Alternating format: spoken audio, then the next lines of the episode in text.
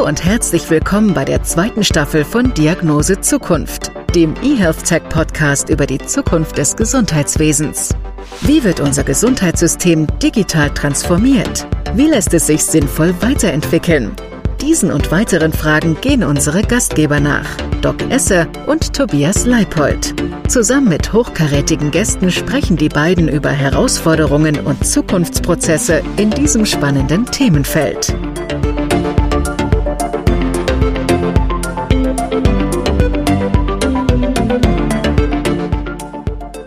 Herzlich willkommen zu einer neuen Episode der Diagnose Zukunft. Heute begrüßen wir Professor Dr. Nikolaus Rajewski. Er ist Gründer und wissenschaftlicher Leiter des Berlin Institute for Medical Systems Biology, eine Erweiterung des Max-Delbrück-Zentrums um medizinische Systembiologie. Außerdem hat er das Konsortium Lifetime ins Leben gerufen. Was genau macht das BIMSB und womit beschäftigt sich Lifetime? Tja, und dann stellt sich natürlich die Frage, was hat das alles mit Digitalisierung zu tun? Darüber möchten wir heute mehr erfahren. Und, lieber Nikolaus, wir beginnen immer mit der gleichen Eingangsfrage, nämlich stell dich doch unseren Zuhörern einmal mit eigenen Worten kurz vor. Ich habe mich ja sehr gefreut, gerade im Vorgespräch zu erfahren, du bist ja gar kein Berliner, sondern Kölner. Ja, also schönen guten Tag erstmal. Und ähm, ja, ich bin Kölner, in Köln geboren, aufgewachsen und habe da auch äh, studiert, und zwar äh, theoretische Physik. Und äh, bin damit äh, dann in die äh, USA gegangen als äh, Postdoc.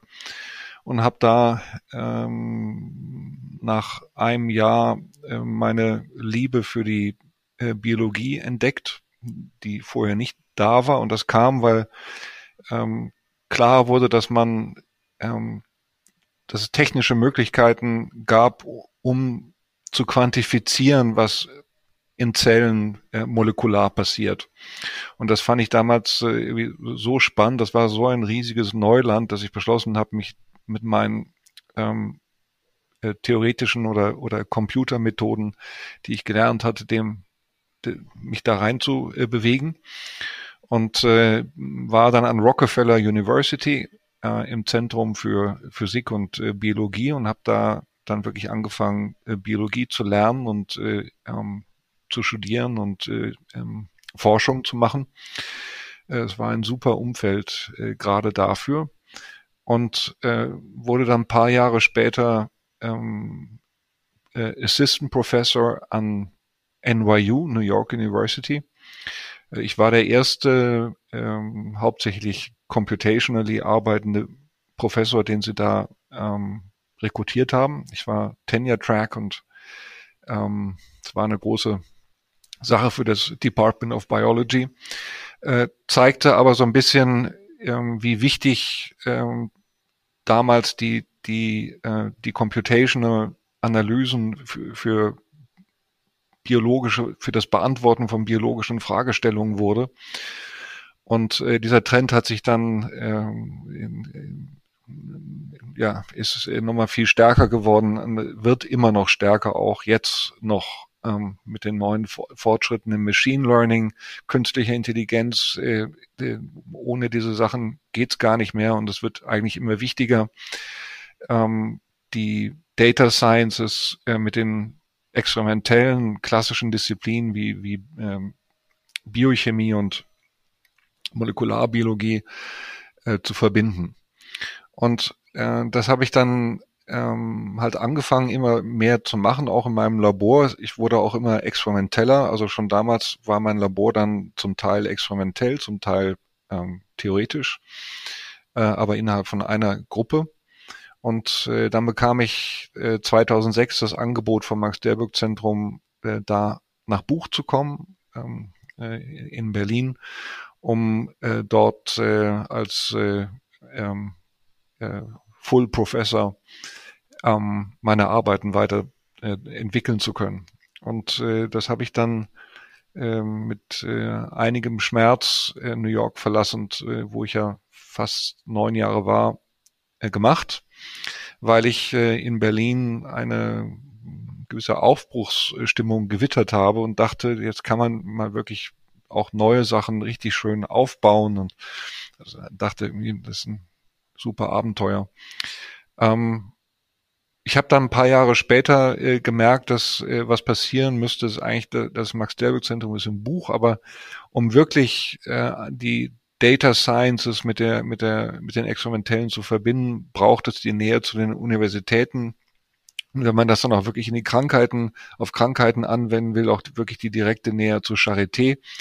Und dann äh, schien es mir, äh, dass ich das MDC, das Max-Delbrück-Zentrum, äh, besser auch in die Stadt rein entwickeln würde und habe dann angefangen, Pläne zu schmieden für eine solche Erweiterung, für ein neues Institut hier in Mitte, in, in Berlin Mitte.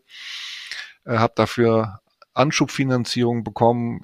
Nach Review wurde das vom Ministerium verstetigt und äh, auch Geld für den Neubau gab's. Und um das Ganze zusammenzufassen, ähm, das, hat die, das hat ungefähr zehn Jahre gedauert, bis äh, wir dann schließlich in das neue Gebäude eingezogen sind.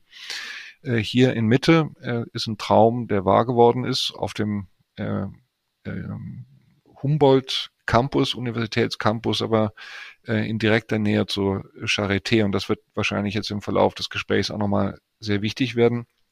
Wir haben im Verlauf dieser zehn Jahre ähm, 26 neue Gruppen berufen, äh, hier ans BIMSBY, äh, wie wir es liebevoll nennen, Berlin Institute for Medical Systems Biology, und äh, arbeiten äh, zusammen ähm, äh, an der äh, an Möglichkeiten äh, mit äh, den neuen Methoden, äh, die wir auch zum Teil mitentwickeln, in nicht nur gesunde äh, Prozesse, nicht nur gesunde Prozesse besser zu verstehen, sondern insbesondere jetzt auch Krankheiten und zwar äh, die allerersten Krankheits, ähm, den Krankheitsbeginn zu detektieren und auch Methoden dann, um einzugreifen. Das heißt, wir äh, haben in den letzten Jahren eine ähm, immer stärker werdende Partnerschaft mit der Charité, aber auch mit dem Berliner Institute for Health, dem BIH, aufgebaut äh, und natürlich auch hier zu den äh, Universitäten. Also wir sind so ein bisschen vom Max-Delbrück-Zentrum ein sehr wichtiges, glaube ich, ähm,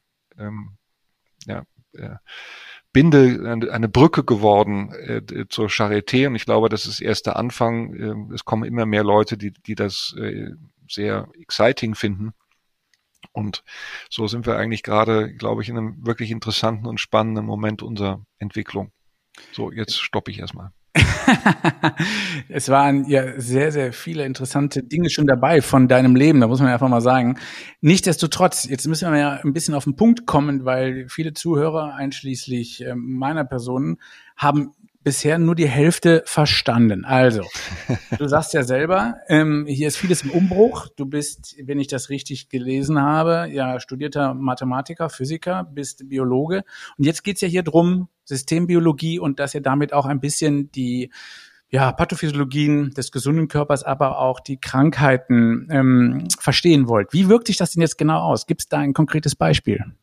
Ja, also erstmal würde ich gerne erklären, äh, warum wir alle so excited sind, ähm, die Methoden aus der Grundlagenforschung auf die äh, Krankheiten anzuwenden. Ja, ähm, und der Grund ist, dass wir jetzt Technologien haben, die es erlauben, in einer einzelnen menschlichen Zelle äh, zu digitalisieren, was für molekulare Prozesse gerade in dieser Zelle passieren, die dazu führen, dass die Zelle Entscheidungen trifft. Ja, also äh, wird sich die Zelle weiterentwickeln, äh, wird die, wird die Zelle mit Nachbarzellen äh, kommunizieren.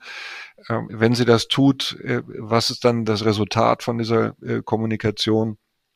Aber eben auch, ähm, was für molekulare Prozesse passieren, ähm, wenn die Zelle krank wird. Und das digitalisieren wir in jeder Zelle einzeln und können also zum ersten Mal in der Geschichte der Biologie wirklich in der, in der Einheit des Lebens der Zelle für jede Zelle ähm, digitalisieren, was in dieser Zelle passiert, was die an wichtigen, was die Grundlage für die, äh, ja, für das Leben und Sterben und Krankwerden und Gesundbleiben dieser Zelle ist. Und das können wir nicht nur für eine Zelle, sondern das können wir äh, für Hunderttausende von Zellen in, in, in äh, einem Experiment machen. Und deswegen äh, ist die ähm, große Vision und Idee äh, die wir jetzt verfolgen, dass wir mit diesen neuen Methoden viel früher sehen können, wann Zellen im menschlichen Körper krank werden.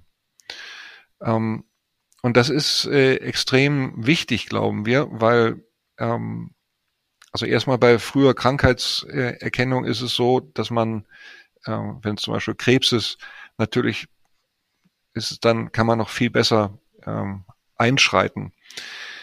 Wenn man länger wartet, äh, dann entwickelt sich die Krankheit äh, im Körper immer weiter äh, und dann kriegt man irgendwann Symptome, äh, geht äh, zum Krankenhaus und dann, wenn man Krebs oder, oder eine neurodegenerative Krankheit hat zum Beispiel, beginnt dann ein, ein wirklich meistens halt sehr schwieriger Kampf gegen die Krankheit, in der es meistens beim Krebs zum Beispiel eigentlich nur darum geht, den Krebs zu töten, also den Tumor zu entfernen, den Tumor äh, äh, zu vergiften, äh, den Tumor mit Immuntherapie äh, äh, abzutöten. Ähm, aber es ist eigentlich zu spät, um sozusagen die, die, äh, die, Krankheit gar nicht also die Krankheit wirklich selbst zu heilen, die, diese, diese Gewebe wirklich zu heilen. Dafür ist es meist zu spät und meist sind da die Therapien teuer und auch sehr invasiv und ähm, ähm, schwierig für, für äh, den Menschen und die äh, Familien. Und wir wissen aber, dass eben sehr häufig der Krebs viel früher entsteht. Äh, auch bei neurodegenerativen Krankheiten wissen wir das inzwischen. Ähm, die Experten glauben, dass zum Beispiel bei Alzheimer ähm, die Krankheit ungefähr 20 Jahre entsteht, bevor die ersten Symptome da sind. Und äh, insofern äh, ist die ist die Idee, dass wir mit diesen neuen Technologien jetzt in der Lage sein werden, die ersten Krankheitsanzeichen ähm, äh, in einzelnen Zellen viel früher aufzuspüren, als das jemals möglich war. Darf ich kurz einhaken? Ähm, Klar, welche Art der Zellen untersucht ihr da? Also sind das dann die Stammzellen oder sind das bereits äh, weiterentwickelte Zellen? Und die andere Frage, ähm, wie digitalisiert ihr denn welche Informationen dann? Okay. Also das, die, die Methode äh, ist für praktisch alle äh, Zellen äh, anwendbar. Und äh, so äh, digitalisieren wir äh, gewissermaßen, also Nervenzellen, Krebszellen, ähm, Stammzellen, ähm, Magenzellen, äh, Nierenzellen, alles äh, gibt es eigentlich keine äh, äh, Grenzen, Herzzellen auch. Ähm, und was wir da eigentlich machen, äh, ist, wir, wenn ich sage, was molekular in den Zellen passiert, was das heißt, ist, äh, dass das Genom, das wir alle in unseren Zellen tragen, also das Erbmaterial, was wir von, von Vater und Mutter äh, bekommen. Äh, das liegt in der Form von dem berühmten Doppelhelix äh, in ein paar Milliarden Bausteinen ACGT, den, den Bausteinen des Lebens äh, in Chromosomen äh, verpackt in jeder Zelle und wird nun von jeder Zelle ständig ausgelesen. Also man nennt das äh, in der Biologie transkribiert. Das heißt, es wird äh, davon äh, RNA hergestellt. Das ist ein Zwischenstoff, ähm, das sogenannte, äh, man nennt das auch die Message. Äh, das ist ein Zwischenstoff, von dem dann äh, letztlich Proteine synthetisiert werden, die dann wirklich die Funktion meistens ähm, in den Zellen erfüllen, die äh, abgearbeitet werden müssen. Und was die neuen Technologien machen, in jeder Zelle werden die RNA-Moleküle ähm, können ähm, eingefangen werden. Ähm, die, die, werden äh, durch ähm, ähm, bestimmte Biochemie gefangen und kriegen dann einen kleinen Barcode, einen kleinen molekularen Barcode ähm, angehangen. Ähm, und wenn man dann später äh, die, diese ganzen Moleküle, die man eingefangen hat, aberntet äh, von allen Zellen, denen man das gemacht hat, äh, gemeinsam, dann sequenziert man das alles. Sequenzieren ist, äh, sind die Methoden, mit denen man die Abfolgen von ACGTs äh, bestimmt. Diese Methoden haben sich in den letzten zehn Jahren unwahrscheinlich weiterentwickelt. Wir können also Billionen von ähm, ähm, Bausteinen sequenzieren. Und was man dann bekommt, äh, ist ähm, ein digitales Bild äh, von den Molekülen in jeder Zelle, also der, der RNA äh, in jeder Zelle. Was bedeutet, man kriegt ähm, einen Einblick, einen quantifizierten digitalen Einblick in das, in, in die Aktivität des Erbmaterials. Welche Gene sind, werden gerade gemacht? Welche, welche Gene werden nicht gemacht? Welche Gene sind aktiv? Ähm, auch äh, über Mutationen in diesen Genen kann man darüber lernen. Diese Methoden ist das, ist das ungefähr verständlich erklärt? Ähm, oder, ähm, nee, absolut. Du, ich, ich, ähm, kann noch folgen, sonst wäre ich schon eingeschritten. Okay. Ähm, äh, ich finde es super spannend. Okay, also ähm, wir digitalisieren wirklich, wir zählen die Moleküle in den einzelnen Zellen aus, die RNA-Moleküle, können das aber inzwischen auch, äh, können wir auch sehen, welche nicht kodierenden, also welche Stellen im Genom, im, im Buch des Lebens äh, sind eigentlich gerade aktiv, um zu steuern, äh, welche Gene gerade aktiviert werden. Äh, das ist ein weiterer Durchbruch in diesen äh, Technologien. Das heißt, wir kriegen auch ähm, digitale Daten über Ursache und Wirkung von den biologischen molekularen Prozessen, die in einer Zelle ablaufen. Okay? Mhm. Und das ist also jetzt dann so, dass wir eigentlich zum ersten Mal, glaube ich, in der Geschichte der Biologie sozusagen Daten erzeugen in, in riesigen Umfang, nämlich also in jeder Zelle ähm, sogenannte genomische, auf genomischer Skala äh, Daten, ähm, die, die wirklich beschreiben, was in den Zellen vor sich geht. Also die, die wirklich einem sagen, ja, also das, das sind, in diesen Daten liegt der Grund, warum die Zelle dann zum Beispiel krank wird. Das heißt, äh, sie kriegen Daten, nicht nur einfach viele Daten, sondern kriegen unwahrscheinlich informative, wichtige Daten.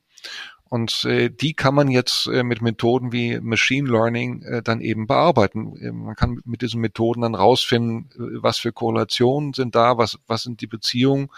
Und es gibt auch immer mehr Wege, äh, um Ursache und Wirkung auch mit dem Anwendung des bestehenden biologischen Wissens und mit Experimenten, um ähm, dann auch Ursache und Wirkung äh, ableiten zu können. Das heißt, es ist eine ziemlich, ich finde schon eine ziemlich umfangreiche Revolution, die da gerade äh, abläuft. Und wir sind eben, äh, was wir hier machen, ist diese Revolution auf Krankheiten anzuwenden, wirklich gezielt mit unseren äh, klinischen äh, äh Kollegen zusammen. Absolut. Also das äh, klingt, klingt extrem spannend und ich dachte immer, wir sind die Einzigen, die digitalisieren. und äh, ähm, aber äh, du hast, du hast gemeinsam mit einer Professorin vom Pariser Institut Curie äh, das Konsortium Lifetime ja ins Leben auch gerufen, welches, äh, glaube über zehn Jahre als Future and Emerging Techno Technologies Flagships Projekt der EU durchgeführt wurde. Kannst du uns da vielleicht doch was drüber äh, sagen, wer da beteiligt ist, worum es da geht und wo ihr vielleicht auch Vorbild seid? Ja, sehr, also sehr gerne. Äh, wir haben das angefangen vor äh, einigen Jahren, äh, weil mir klar war eben, dass man diese diesen Ansatz, diese Technologien in die Krankheiten zu bringen. Das machen wir natürlich hier in Berlin sowieso. Aber es war mir klar, dass wenn wir das auf europäischer Ebene äh, uns da zusammenschließen und gemeinsame ähm, äh, Standards entwickeln und äh, uns gut austauschen und vielleicht auch diesen ja, Riesenmenge von Krankheiten ein bisschen aufteilen, weil kann ja nicht jeder alles machen, äh, dass wir dann insgesamt viel schneller ähm, wären und ähm, bessere äh, Fortschritte machen könnten. Und äh, so kam dieses äh, europäische äh, Konsortium äh, zusammen. Äh, sind mehrere hundert äh, Wissenschaftler und äh, wir haben uns, äh, ich glaube auch äh, sagen zu können, wir sind, also ich, ich glaube, alle führenden ähm, ähm, Institutionen sind da mit dabei. Äh, es sind auch äh, über 100 äh, Companies übrigens dabei, weil auch von Anfang an klar war, dass mit diesem Ansatz ähm, äh, wahrscheinlich sehr schnell Fortschritte gemacht werden können, um, um wirklich in die Innovation zu gehen, ja, um, um, um wirklich dann auch Sachen herzustellen, die dem Menschen dann wirklich helfen. Mhm. Ähm, und des, deswegen äh, waren von Anfang an auch, äh, sind halt die Companies sehr daran interessiert, auch an neuen Gründungen und äh, so weiter. Und wir haben uns eben zum, ähm, wir haben uns hinter dieser Vision, dass wir Krankheiten früher entdecken können und, und früher abfangen können. Ja, man, man nennt das Interception auf, äh, auf Englisch, haben wir uns äh, vereinigt. Ich möchte hier kurz vielleicht einwerfen, das ist ganz interessant, ähm, ähm, von einem größeren Mediz medizinischen Perspektive betrachtet. Also es gibt ja einmal die klassische Prävention, das sind äh, ja, also man sollte sich natürlich gesund ernähren und, und Sport machen und so weiter und noch vieles andere, um überhaupt zu verhindern, dass man äh, krank wird. Und also das ist die klassische Prävention. Und ähm, als ja sehr weit davon entfernt ist die ähm, bestehende ähm, Hauptteil der der Medizin im Krankenhaus, äh, wo der Mensch hingeht, wenn er halt Symptome hat. Ja, äh, wo die Krankheit eben da ist. Und meistens eben leider, äh, wenn es schon eigentlich recht spät ist. Ja, also und der Ansatz, den wir hier entwickeln äh, und den wir auf europäischer Ebene implementieren wollen, der äh, liegt dazwischen. Ja, das ist äh, das Feld sozusagen, das verbindet diese diese große, ähm, ja vielleicht ja auch Lücke zwischen Prävention und ähm, Medizin, den, dem symptomatischen Patienten, wenn ich das mal so, so sage. Und ich glaube eben, das wird für, für einige Krankheiten wird das dann eben äh, auch eine, eine ja, deutliche Verbesserung der, der Behandlungsmöglichkeiten äh, generieren. Jetzt aber nochmal zurück zum Konsortium. Das haben wir also dann gegründet. Wir sind durch, ähm, wir haben uns beworben für dieses äh, FED Flagship äh, Programm, äh, was mit einer Milliarde äh, für zehn Jahre ähm, ausgestattet war. Und wir sind da äh, tatsächlich äh, durch zwei Evaluierungsrunden äh, gekommen, was also extrem kompetitiv war, darf ich Ihnen, darf ich euch sagen. Und waren alle ganz äh, stolz und äh, ähm, haben dann äh, eine Million Euro bekommen, um äh, die, Implem die Implementation unseres Vorhabens auf europäischer Ebene auszuarbeiten. Ja, also wie macht man das jetzt wirklich, äh, was wir vorhaben? Wie implementiert man das? Dafür haben wir von der Europäischen Kommission dann eine Million bekommen. Aber gleichzeitig hat die Europäische Kommission einfach das Flagship-Programm als solches gestoppt. Das hatte nichts mit unserem Antrag zu tun. Äh, das war einfach eine politische Entscheidung. Und äh, die sechs Finalisten, äh, die, die übrig geblieben waren, die haben alle die Millionen bekommen, um die Implementierung auszuarbeiten. Aber das, die, die ausstehende eine Milliarde Gewinn, die, die wurde, die, das Programm wurde einfach abgesagt, gecancelt. Mhm. Äh, das war natürlich, äh, das ist ungefähr so, wie, wie, wie äh, wenn man eine Olympiade macht und dann äh, gehen die Sportler alle da durch die, durch die Rennen und sagen, wir haben 100 Meter Lauf. Äh, Im Finale sagt man, ja, ihr könnt jetzt rennen, aber äh, es gibt dann keine Medaillen mehr. Mhm. Und, äh, so, äh, so ein bisschen so ist das.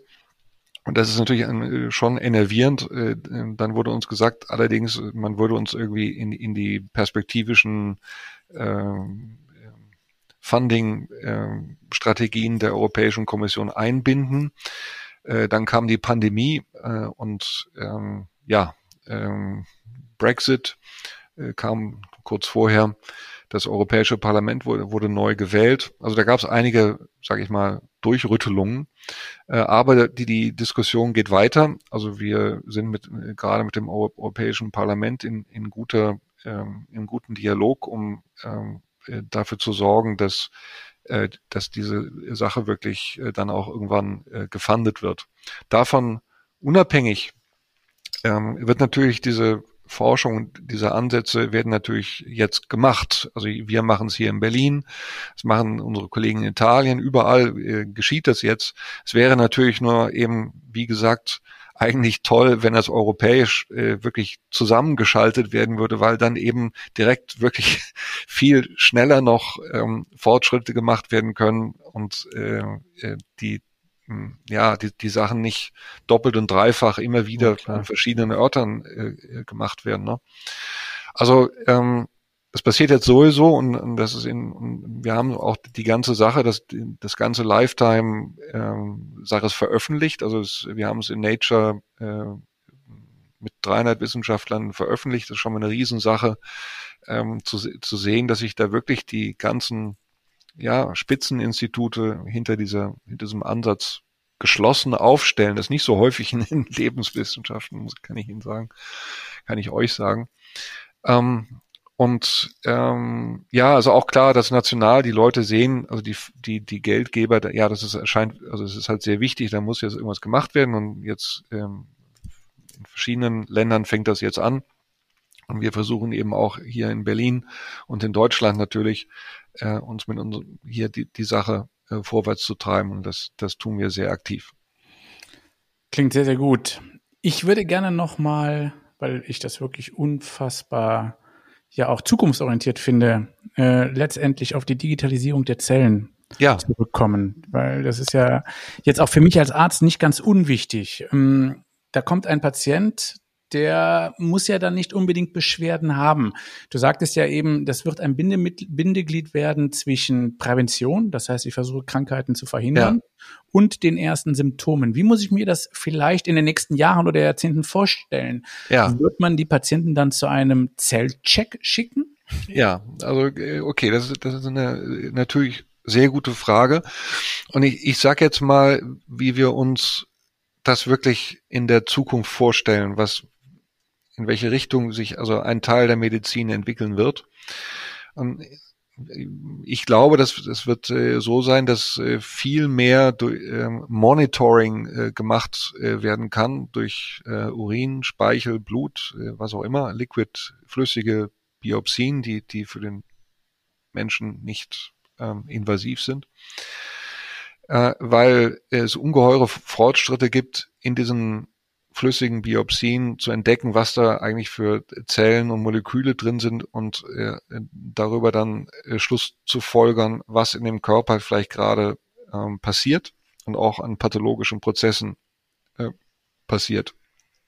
Und das, ist sozusagen ein sanftes Monitoring, was dann, was dann hoffentlich ähm, eben frühe, viel, viel besser frühe Veränderungen ähm, sozusagen ein, Alarm, ein Alarmsignal äh, geben kann, dass da gerade was passiert, was sich vielleicht in eine Krankheit rein entwickeln kann. Und ähm, ja, dann äh, brauchen wir longitudinale Studien äh, von äh, Krankheiten, um, um dann einsortieren zu können, äh, in, in, welchem, in welcher Phase der Krankheit befindet sich gerade dieser äh, Mensch, in welcher hoffentlich frühen Phase. Äh, und dann werden wir hoffentlich äh, molekular besser verstanden haben, was diese Krankheiten treibt, weil wir eben viel früher gucken können, weil wir eben viel bessere äh, molekulare Informationen bekommen. Das heißt, der Traum ist wirklich dann vorhersagen zu können, okay, bei diesem Patienten mit dieser Form von ähm, molekularer, molekularem Befund ist die Vorhersage, dass das und das passieren wird und dass wir deswegen so und so jetzt eingreifen könnten.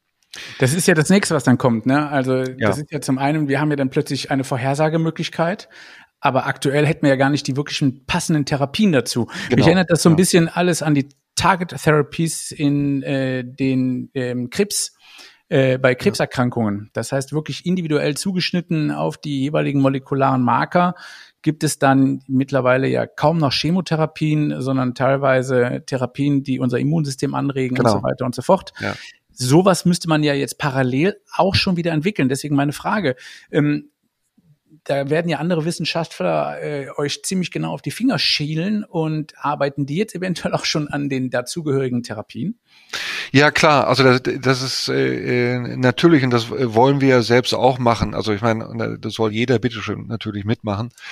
Ähm, es, also wir, wir glauben eben, äh, also der, der, der ein entscheidender Punkt in, in diesem ganzen, äh, dieser ganzen Diskussion ist, dass durch das frühe Erkennen von pathologischen Veränderungen in Zellen ähm, wird es auch leichter sein, Targets zu finden, die diesen Krankheitsprozess abfangen. Und der Grund ist, dass ich, wenn, wenn man diese Zellen früh erwischt, sage ich mal, äh, dass man, dass man dann, dass die molekularen Gründe dafür, die sind noch viel offener und, und äh, ähm, die kann man verstehen. glauben wir, ja, auf jeden Fall deutlich einfacher, als wenn Sie zehn Jahre warten und dann haben Sie einen, sagen wir, soliden Tumor und dann diese Tumorzellen, die, die, die molekular zu verstehen ist, ist, ist extrem schwierig. Ich glaube, es auch sind dann so komplex, sind durch die Evolution im Körper äh, während dieser zehn Jahre und also durch Selektion äh, haben sich so entfernt von von gesunden äh, Zellen, äh, das, die, sind ja also was ganz anderes und ähm, sind rein evolviert in einer, in einer Situation, wo es sehr schwierig ist, sie, sie zu töten oder gar wieder äh, zu gesunden Zellen zu machen. Das heißt, wir glauben auch, dass unser ganzer Ansatz eine ganz neue ähm, ja, Fülle, sage ich mal, hoffentlich äh, von neuen Drug Targets äh, liefern wird. Und äh, das wird natürlich ähm, dann zugeschnitten sein auf den individuellen Menschen. Was denkst du, was spielt die künstliche Intelligenz in Zukunft für eine Rolle, gerade jetzt bei eurem Vorgehen? Also ich sage jetzt mal äh, Machine Learning äh, slash künstliche Intelligenz, ähm, die wird essentiell sein, äh, weil ähm, diese Form von ähm, Datenmengen kann man mit klassischer Bioinformatik gar nicht mehr richtig effektiv oder Data Science gar nicht effektiv mehr äh, analysieren. Ähm, und das, was Machine Learning gut kann, nämlich oder äh, AI, ähm, ganz komplexe Korrelationen äh, zu entdecken und aber auch Vorhersagen zu machen, wie sich komplexe Systeme entwickeln werden, ähm, die sind die sind ideal für das, was wir brauchen und für die Daten, die wir erzeugen. Ähm, sind nämlich, also die Daten sind, wie gesagt, hat äh, die Daten, die beschreiben, was in den Zellen passiert und warum die Zellen bestimmte Entscheidungen treffen oder, oder krank werden. Das sind aber natürlich sehr komplexe Vorgänge. Ähm, das wissen wir aus äh, Jahrzehnten von äh, Molekularbiologie-Studium. Wir, wir kennen die Mechanismen, aber es sind unglaublich komplizierte Netzwerke, Interaktionen von Genen, die in den Zellen ablaufen, um ähm, dann letztlich darüber zu entscheiden, was in der Zelle passiert. Und da äh, ist Machine Learning äh, ein Geschenk des Himmels und das, äh, das ginge ja, ohne solche äh, Ansätze könnten wir da gar nicht äh, weiterkommen. Ich möchte aber trotzdem betonen, dass man kann, also was ich nicht vermitteln möchte, ist die Idee, dass man unheimlich viel Daten erzeugt und dann lässt man Machine Learning laufen und dann, dann kann man irgendwie Krankheiten heilen. Also so, so, so ist es ja auch nicht. Äh, man muss da wirklich verstehen, was passiert. Das heißt, man muss dann Experimente machen. Äh, man muss äh, testen, was ist wirklich Ursache, was ist wirklich Wirkung. Ähm, man kann ja nicht einfach ähm, nur ähm, sozusagen mit Korrelationen arbeiten. Und was ich aber auch sehr spannend finde, ist, dass selbst auf dem Gebiet der, der künstlichen Intelligenz selbst gibt es immer mehr ähm, Methoden oder Entwicklungen, letztlich auch den Computer beizubringen, wie man Ursache und Wirkung finden kann. Ja? Äh, oder wie man wirklich Experimente designt, um am einfachsten äh, die weitreichsten Ursache- und Wirkungsprozesse in Zellen zu finden. Da gibt es natürlich ganz viel Vorwissen, äh, was wir angehäuft haben, ähm, aber trotzdem gibt es natürlich auch vieles, was wir noch gar nicht verstehen. Und wie gesagt, äh, die Mechanismen sind eben, weil sie zusammengeschaltet werden in den Zellen, so kom komplex, dass man sie schlecht ähm, zum Beispiel in einfachen Grafiken auf einem Blatt Papier malen kann. Es ist eher so, wie, wie man sich vielleicht ähm, in der Stadt Public Transportation funktioniert, ja, in die Komplexität. Ähm, das, das ist ein schlechtes Beispiel vielleicht, aber so ein bisschen die Komplexität äh, ist dahinter, was gemacht wird. Ist das, ist das so ein bisschen eine, eine Antwort? Ähm, die es zeigt zumindest die Kontroverse und ich finde auch ganz schön, dass du mit der künstlichen Intelligenz, obwohl du die ja auf der einen Seite ja, wie gesagt, auch ein, dass sie uns sehr viel unterstützen wird, dennoch kritisch siehst, äh, es ersetzt eben dann doch nicht den Menschenverstand, ne? sondern es muss nach wie vor alles dann äh, noch einmal überblickt werden, dann eben von dem Experten, der die ins Leben gerufen hat, beziehungsweise auch anwendet. Äh, von daher, ja, es war verständlich, oder Tobias? Absolut. Und wer schon mal mit der Deutschen Bahn gefahren ist, der weiß, wie kompliziert der Public Transportation ist. Äh, insofern, also äh, ich, ich finde es ganz toll, dass es so Menschen und Forscher wie dich und euch gibt, die sich eben auch darum kümmern, äh, frühzeitig da hinein zu, zu äh, in, in, die, in die Krankheiten hineinzukommen und äh, aber auch zu schön wie zu sehen, wie Technologie und Medizin sich hier verbinden. Und, ja. Äh, Doc, du siehst das ja auch jeden Tag im Krankenhaus. Ja? Also ich glaube, da gibt es tatsächlich wirklich noch viel zu tun. Ja, es gibt viel zu tun. Ich finde das äh, natürlich jetzt hier einen ganz, ganz spannenden Ansatz der Gesundbringung. Ähm, als Lungenfacharzt bin ich halt vor allen Dingen ja auch mit Tumoren äh, in Kontakt, die früher eine Lebenserwartung von fünf bis sechs Monaten mit und ohne Therapie den Patienten beschert haben. Also ich denke zum Beispiel an die Kleinzeller, äh, eine bestimmte Tumorart, die leider sehr rasant wächst. Und äh, oder auch an die Nicht-Kleinzeller. Und gerade bei diesen nicht-kleinzelligen Tumoren hat sich jetzt in den letzten Jahren Unfassbares getan, eben unter anderem auf molekularer Ebene, auf Zellebene, dass da Therapien anschlagen, die den Patienten mittlerweile eine Lebenserwartung von drei bis fünf Jahren beschert. Also das ist ja im Prinzip etwas, ähm, was drei bis fünf Jahren weiß keiner von uns, was da mit uns passiert. Und das halte ich eben für einen ganz, ganz großen Erfolg der Wissenschaft und der Medizin. Und genauso, Nikolaus, wie ihr jetzt eben vorgeht, dass ihr eben sagt, und jetzt warten wir eben nicht, bis so ein solider Tumor entstanden ist, sondern wir versuchen genau diese Sachen vorher schon in einem Zellcheck festzustellen. Wenn wir das in paar Jahren tatsächlich etabliert hätten, das wäre, glaube ich, ein Glück für viele Patienten und auch für uns Ärzte. Ja, und ich, ich möchte ähm, nochmal einen wichtigen Punkt äh, dazu fügen. Äh, bei der, also du hast jetzt ja gerade von den äh, ähm, wirklich sensationellen Fortschritten in der Immuntherapie äh, gesprochen, äh, äh wo man ähm, mit den Methoden des Immunsystems Zellen dazu bringt, ähm, äh, zum Beispiel Tumorzellen zu erkennen und, und äh, zu töten. Und ähm, das bringt natürlich, das ist natürlich ein enormer Fortschritt, aber äh, trotzdem ist es so, dass halt dann nach, nach einiger Zeit ähm, die Krebszellen dagegen auch äh, Resistenzen entwickeln können. Und äh, das ist dann häufig auch ein, ein Grund, warum dann eben die Lebenserwartung nicht weiter äh, steigt mit der Immuntherapie, sondern die Leute dann letztlich eben doch auch an diesem Krebs ähm, sterben können. Und ich will nur sagen, dass auch dieser Ansatz, dass man eben mit diesen Einzelzellanalysen ähm, die früher erkennen, das kann man auch anwenden auf solche Situationen. Ja, das heißt, wenn die Immuntherapie anfängt, dass man dann zum Beispiel monitort äh, in den Zellen, in in den einzelnen Zellen, was passiert, wo fangen sich an, Resistenzen zu entwickeln und äh, kann dann ja auch möglich sein, dass man dann eben besser in der Lage sein wird, zu, vor, vorherzusagen, okay, jetzt entwickeln sich Resistenzen dagegen, dann, dann äh, schalt, dann ändert man die Therapie und äh, so weiter und so fort. Also ich will nur sagen, ne, ne, äh, um Fortschritt zu machen, äh, glaube ich, sind diese Einzelzellenanalysen ähm, der ähm, ja der Entwicklungsabläufe hier von der Immuntherapie auch essentiell. Absolut. Absolut sehe ich genauso. Nikolaus, wir sind leider schon wieder fast am Ende. Ähm, das ging jetzt aber echt schnell. Ja, muss ich sagen. Also todesspannend.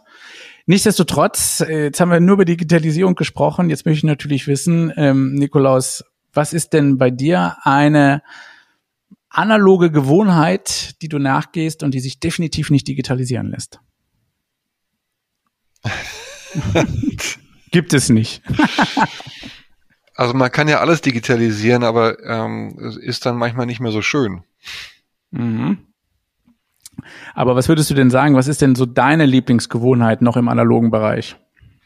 Na gut, also ich muss jetzt mit dieser auf diese Frage muss ich jetzt antworten. Ich bin ein leidenschaftlicher Klavierspieler und das ähm, ist für mich eine riesige Bereicherung meines Lebens. Und äh, das äh, ja, äh, hält mich auch manchmal am Leben. Und ähm, konnte mir gar nicht vorstellen, äh, ohne das äh, zu existieren. Da bin ich immer noch damals meinen Eltern unendlich dankbar, dass sie mir von früh an da die Möglichkeit gegeben haben, Klavier zu spielen. Da stand halt ein Klavier und ich durfte drauf spielen und das hat mich wahnsinnig ich muss mal sagen, ähm, auch wenn es ja mittlerweile auch schon digitale Sounds gibt, die einem Klavier ähneln, es geht eben dann doch nicht über ein eigenständiges Piano oder, wenn es sogar geht, Flügel. Also das kann ich voll nachvollziehen. Ja, das stimmt. Ja. Ich, ich glaube, wir machen doch noch eine Podcast-Band auf. ja, und die musikalische Ein Einladung erfolgt dann an dich, lieber Nikolaus, äh, sehr gerne. Und äh, in, in diesem Zuge ist das ja schon fast auch ein Blick in die Zukunft. Und das wäre tatsächlich auch die letzte Frage, die wir dir noch stellen dürfen, wie denn deine persönliche Diagnose Zukunft lautet. Okay. Also, ähm, wir feiern äh, den 200. Geburtstag von Rudolf Virchow dieses Jahr, 2021. Ähm, Rudolf Virchow hat hier in Berlin an der Charité ähm, 1858 in drei Monaten, ich glaube, 20 Vorlesungen äh, gehalten, in denen er das begründet hat, was man, was er seine Zellularpathologie genannt hat. Und das war seine Einsicht, ähm, dass man menschliche Zellen, einzelne menschliche Zellen verstehen muss, um Krankheiten nicht nur zu erkennen, sondern auch zu heilen. Das wurde eines der einflussreichsten Medizinbücher aller Zeiten. Und ich glaube, was jetzt passiert, ist, dass wir die Technologien haben, um diesen Traum ähm, äh, wahr werden zu lassen, nämlich wirklich in die, die einzelnen Zellen jetzt sogar zu digitalisieren. Ja. Und deswegen bauen wir hier in Berlin auf, das nennen wir Virchow 2.0. Das ist äh, ein Ökosystem aus äh, Machine Learning, Artificial Intelligence, äh, aus äh, äh, Zusammenarbeit mit der Klinik, äh, der Grundlagenforschung und Technologieentwicklung über all die Sachen, über die wir hier gesprochen haben, äh, aber auch mit Innovation und der Möglichkeit, die Sachen möglichst schnell in die Anwendung zu bringen. Und äh, wir nennen das Virchow 2.0 und äh, äh, nennen es dann ähm, als Gebäude, wo das stattfinden wird, das äh, Berlin Cell Hospital.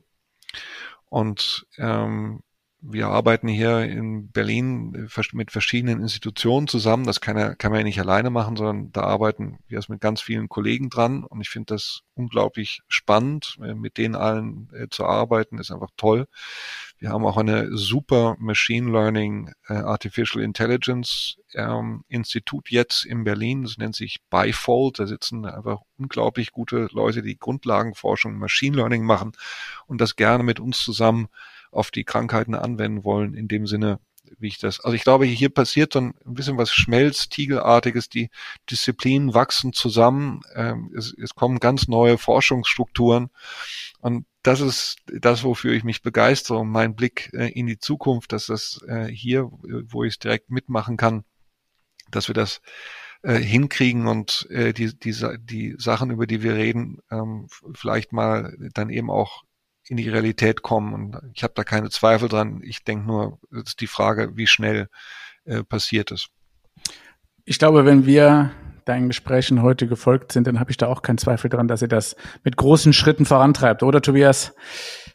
Also, und das mitten in Berlin. ähm, ich, ich, ich bin, ich finde es großartig und äh, vielen Dank, dass wir da einen Einblick bekommen durften, oder? Absolut, ganz interessant. Nikolaus, ganz herzlichen Dank für deine Teilnahme. Das war Diagnose Zukunft heute mit Nikolaus Rajewski, Tobias Leipold und dem wunderbaren Doc Esser. Aber so wunderbar ist, weiß ich nicht, aber er gibt sich immer Mühe. Macht's gut. Tschüss. Tschüss alle. Dank Hat Spaß gemacht. Danke. Dank. Tschüss. Ja. Tschüss. Wir hoffen, wir konnten Ihnen heute ein paar neue Denkanstöße geben und freuen uns auf die nächste Episode. Vielen Dank fürs Zuhören. Bleiben Sie gesund.